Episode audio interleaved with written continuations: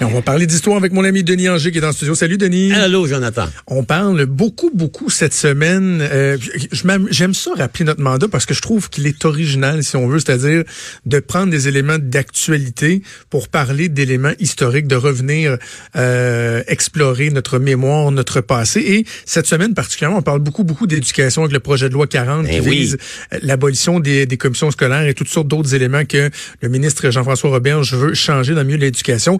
Et on va revenir ensemble sur euh, l'histoire des commissions scolaires euh, au Ah Québec. ouais, et même plus loin un peu, l'histoire de ce qu'on appelait à l'époque l'instruction. hein. Vous savez que nos parents disaient l'instruction, l'éducation, c'est pas la même chose.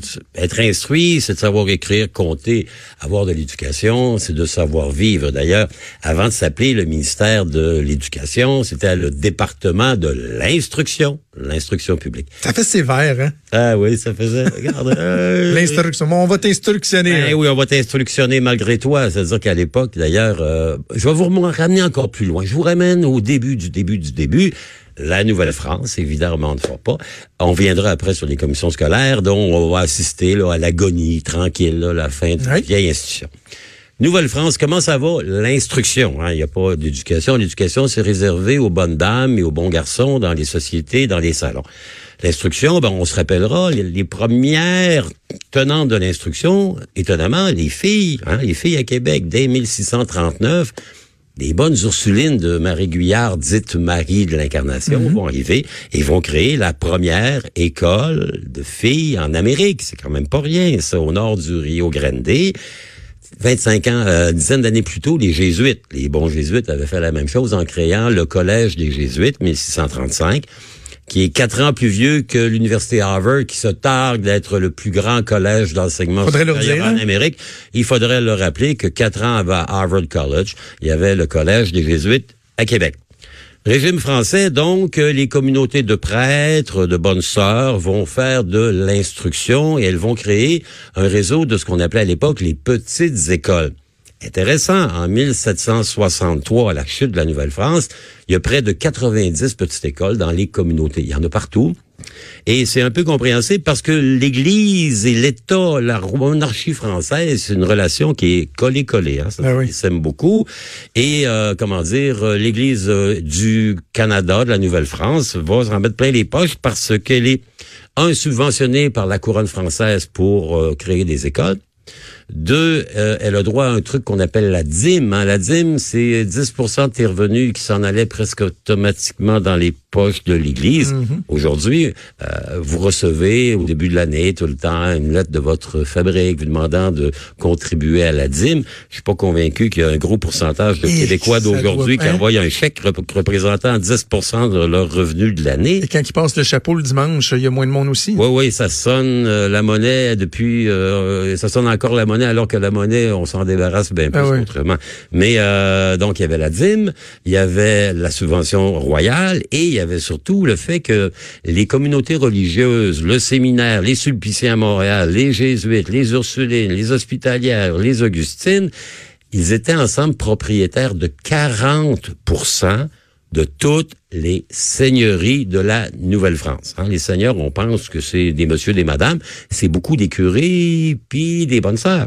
Ils ont des, par exemple, l'île de Montréal au complet, les Sulpiciens qui sont propriétaires de l'île de Montréal, l'île Jésus, hein, qui est la deuxième composante de l'agglomération, euh, métropolitaine, ça appartient au séminaire de Québec, Monseigneur de Ça, Laval. C'était Gilles Vaillancourt. c'est venu plus tard, ça. C'est quand la corruption est arrivée dans la réalité de la gestion de, comment dire, publique. Donc, ça existe comme ça, ça va plutôt bien. On dit, d'ailleurs, il y a un chevalier euh, suédois qui vient à Québec vers 1743 et qui, Peter Kalm, qui s'appelle, qui écrit, il dit, je suis assez étonné par la bonne société ici en Nouvelle-France. Un, les femmes sont ravissantes, elles, sont aussi coquettes et instruites que leurs euh, collègues de Paris, que leurs consoeurs de Paris, et, et tous les habitants ont des chevaux, ce qui est assez rare à l'époque. Chute de la Nouvelle-France, chute de l'éducation et de l'instruction. Je m'explique. Euh, évidemment, les jésuites sont chassés. Euh, on interdit euh, l'accès au Canada à tout nouveau religieux français pendant presque 40 ans. Ça vieillit.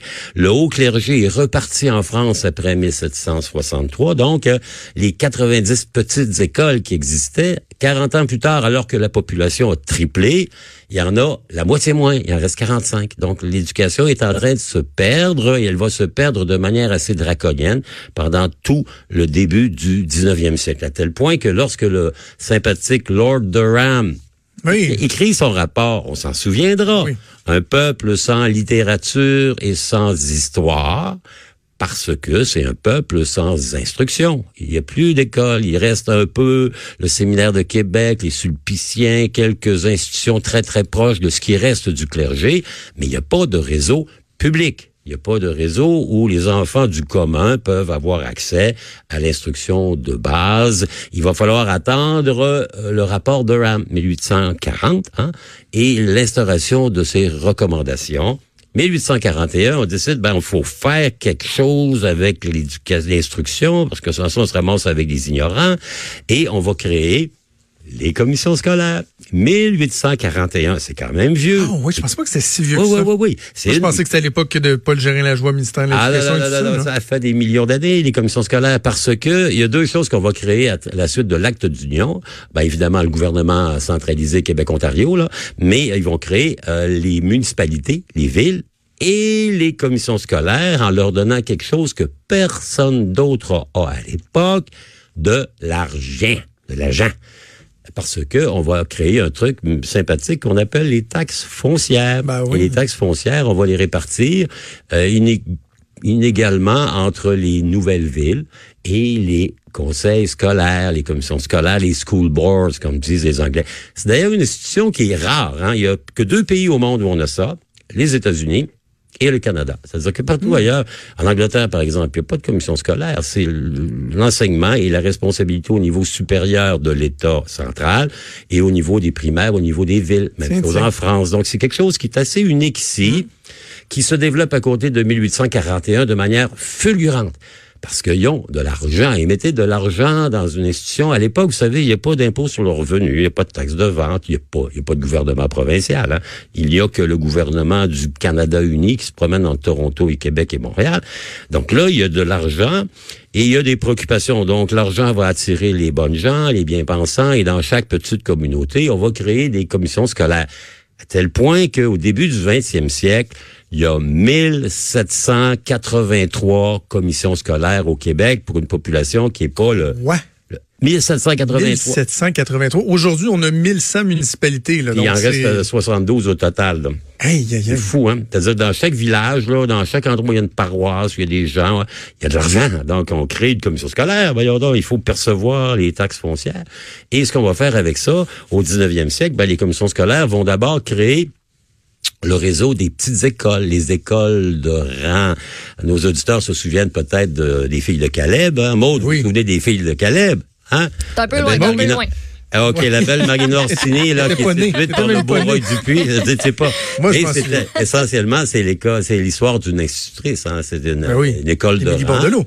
Émilie Bordelot, euh, qui est quelque part dans le coin de Saint-Ecle, au, au, nord de Trois-Rivières.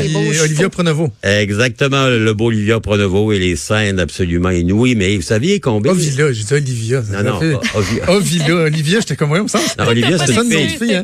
Ovila Pronovo, voilà. sa cousine, ça, Olivia. Mais, euh, oui, c'est ça, ma belle Émilie. Oh. Euh, mais cette pauvre Émilie-là a été embauchée des jeunes filles qui avaient une petite formation d'école normale. On leur donnait une petite école. Il y avait les sept classes de, du niveau primaire. 1, 2, 3, 4, 5, 6, 7. Donc, il y avait 25, 30 élèves. Elle faisait un peu de première, deuxième, troisième, quatrième.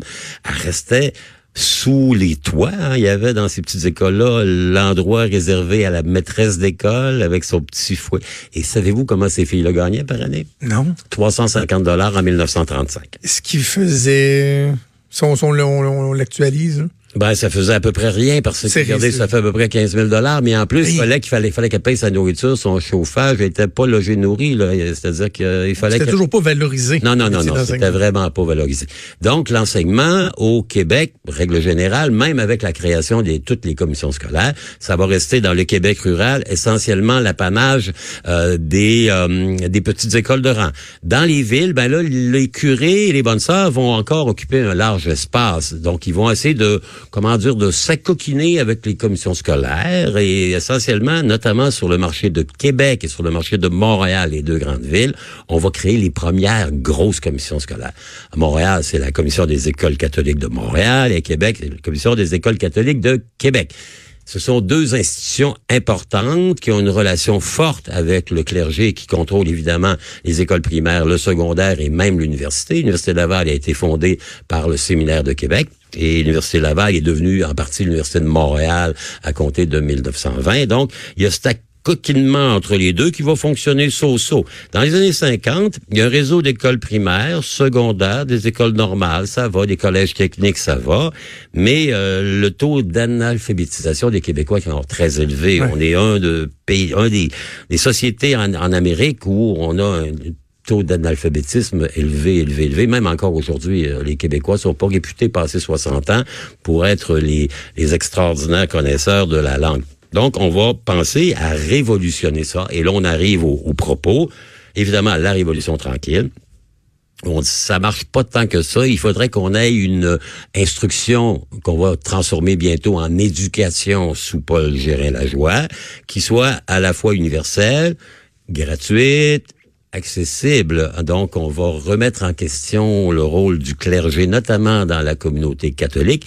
Chez les anglophones, ce sont les protestants d'ailleurs à l'époque. Hein. La distinction, elle n'est pas au niveau de la langue, elle est au niveau de la religion. Donc les, les Irlandais catholiques sont avec nous dans la commission scolaire, ce qui est un peu bizarre.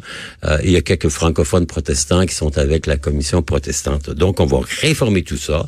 Et de 1783, ben, on va progressivement ramener le nombre de commissions scolaires, 1000, 1200, 800, et vraiment la grande réforme, celle de Monseigneur Parent, le rapport Parent, ça va être 1965, où on va ramener ça à 72 commissions scolaires. Mm. Les commissions scolaires, évidemment, ben Mario Dumont et euh, l'ADQ, depuis bien des années, trouvaient que c'était un niveau de gouvernement Passez-moi le beau mot. Hein, il, il vient d'un ancien, comment dire, un, sous-ministre connu aux finances qui s'appelait Robert Normand. Il utilisait souvent le mot superfétatoire. Superflu, oui, ben oui, ben oui c'est un beau mot. C'est-à-dire superflu, ça pas grand-chose, coûte cher. Et évidemment, comme euh, le contrôle de l'État au niveau de la création du ministère de l'Éducation devient de plus en plus serré, ben ces lieux de pouvoir qui étaient les commissions scolaires. Il y avait à Québec un président de commission scolaire catholique qui était ici pendant pendant des siècles, ma foi, 25 ans, il s'appelait Wilbrod Bérère. D'ailleurs, il y a encore une école qui porte son nom. Ben, ces gens-là, il y avait une influence. Ils contrôlaient l'instruction, l'éducation, tous les contrats de construction d'écoles, mm. l'embauche des enseignants. Il y avait de la grosse argent, passez-moi l'expression, qui était là. Donc, évidemment, avec la création d'un État moderne, euh, l'État québécois de la Révolution tranquille, le besoin des commissions scolaires s'est atténué. Il y a 30 ans, les élections scolaires, c'était presque aussi couru que les élections municipales mm. et parfois même que les élections provinciales. Le président de la commission scolaire dans le village de Neuville que je connais était une personnalité. Ça s'est atténué avec les années parce que le pouvoir du gouvernement provincial sur le contenu de l'éducation, les conditions d'emploi, à l'époque, les commissions scolaires, ils embauchaient les enseignants. C'est eux qui négociaient. Évidemment, avec la réforme, la Révolution tranquille, on a centralisé euh, les régimes de retraite, les régimes de paiement des enseignants. Et c'est plus l'institutrice à 350 pièces maintenant. Donc, le, la raison d'être des commissions scolaires est devenue pas grand-chose de plus que d'être essentiellement un perceveur de taxes. Et les taxes ont bien changé. Très peu imputable aussi. Euh, et redevable. Euh, pas redevable, pas imputable, euh, pas beaucoup de gestion. vous savez, les constructions d'écoles relèvent du gouvernement, les salaires, les conditions de travail des employés relèvent du gouvernement, les programmes relèvent du gouvernement.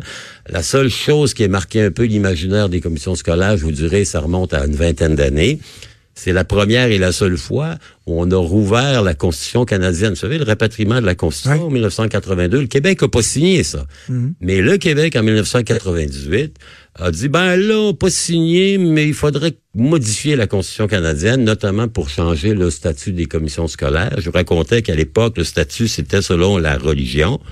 Et Mme Marois, qui est ministre de l'Éducation, va obtenir de l'ensemble de ses partenaires canadiens une ratification unanime pour changer au Québec la reconnaissance non pas en fonction de la religion, mais en fonction de la langue. C'est pour ça qu'on a maintenant English Montréal, qui à l'époque s'appelait Protestant Montréal. Hein, vous savez, une grande différence. La commission des écoles catholiques de Montréal ou de Québec est plus catholique et rendue francophone. Euh, on arrive là. Euh, c'est un peu, vous savez, c'est une institution qui a presque 180 ans, 170 hein, est-ce ans. Que, est-ce que, Denis, puis on, va terminer là-dessus, est-ce que l'historien en toi a un pincement au cœur lorsque voit euh, lorsqu'il voit une, volonté, par exemple, gouvernementale, politique, de moderniser un système comme celui-là en se disant, ben ça fait tellement longtemps que ça existe, ou à un moment donné, on peut en venir à dire, on comprend qu'il y a une histoire, elle est riche, mais peut-être temps de passer à d'autres choses aussi. Les réalités ne sont plus les mêmes. C'est une bonne question. Moi, je vous dirais un peu comme, euh, c'est quoi, euh, Tobley qui disait, c'est pas brisé, pourquoi tu le changes? Ah. ça, c'est ma première réaction d'historien. Je trouve, ouais, c'est pas, c'est quand même euh, porteur d'une histoire. Mais dans les faits, les commissions scolaires, 1841, vous savez, il y, avait pas de tramway à Québec, il y avait des voitures à chevaux. Hein? Euh... Faut rappeler qu'il y a eu un tramway, qu'il n'y en a plus. il risque d'en avoir un nouveau. Vous savez, l'histoire, c'est souvent peut-être que dans 30 ans, on va vouloir reconstituer les commissions scolaires. Mais je vous dirais qu'elles ont donné, elles avaient un rôle à jouer, notamment dans les premières démarches d'instruction euh, publique. Euh, Aujourd'hui, à cause de la réforme de l'éducation, du rôle central de l'État, les commissions scolaires sont devenues quoi, sinon qu'un club où on se coopte plus qu'on se lie? Il n'y a plus de débat à ce niveau-là. Hmm. Euh, ça me fait de la peine, mais euh, comment dire, j'irai leur porter des fleurs à la fin du mois de février. Voilà. Denis, toujours un plaisir. Merci. à bientôt.